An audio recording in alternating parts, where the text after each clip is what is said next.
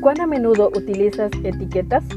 En la actualidad, el concepto etiqueta ha ganado un espacio significativo en todas las áreas de la vida. Las utilizamos para identificar, clasificar o valorar.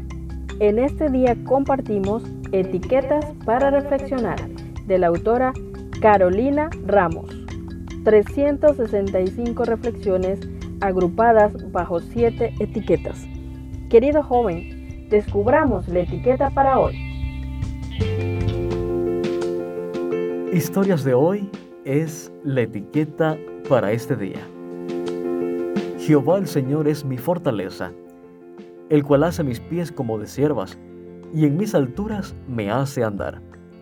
Habacuc, capítulo 3, verso 19.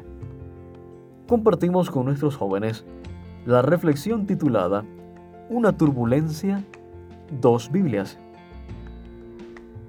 Saludos apreciado joven. En este día, Carolina Ramos nos comparte uno de sus anécdotas. Presta atención. ¿Cómo te llamas? Pregunté mientras me inclinaba hacia adelante para llamar su atención. Lautaro, ¿y tú? El ruido hacía que la comunicación no fuera tan sencilla, aunque estábamos a solos unos metros de distancia. Le respondí y aunque ya sabía la respuesta, pregunté, ¿eso que estás leyendo es una Biblia? Sí. Tú también, ¿no? dijo mientras señalaba la especie de mesita sobre la que tenía apoyada mi Biblia. Sí, ¿qué parte estás leyendo? Las genealo... ¿Cómo, cómo, es, que, ¿Cómo es que se dice acá en Génesis? Ah, me la regalaron ahora y estoy comenzando a leerla desde el principio. Me encanta. ¿Y tú? La historia de que cuando Jesús calma la tempestad me pareció oportuna. Y dije con un guiño cómplice. Es que estábamos a miles de metros de altura, en medio de la tormenta más grande que viví en avión. Los dos estábamos sentados en la última fila, con cuatro asientos vacíos y un pasillo de distancia.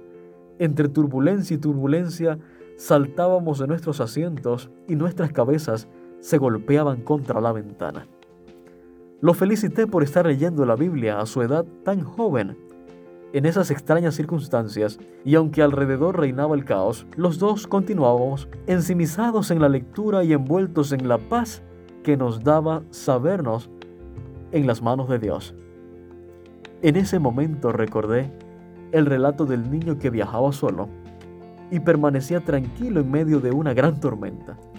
A su alrededor la gente estaba preocupada, pero la azafata, al verlo tranquilo, le preguntó por qué no temía y él contestó, no tengo miedo, porque mi papá es el capitán. Confío en que nada malo nos pasará. Esa misma seguridad sentí esa madrugada al volar y el texto bíblico de hoy cobró otro significado.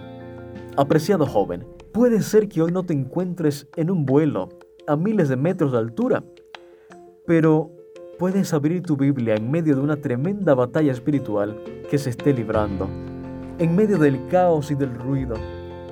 Lo único que te permitirá descansar confiado y hacerles frente a las turbulencias que se presentan hoy es saber que Jesús es el capitán de tu vida. Aunque nuestros pies estén apoyados en el piso todo el día, Él puede hacernos andar en las alturas. Confiamos en Él. Es nuestra fortaleza. Gracias por acompañarnos en la lectura de hoy. Esperamos que esta etiqueta te motive a caminar cada día con Dios. Te esperamos en nuestro próximo programa.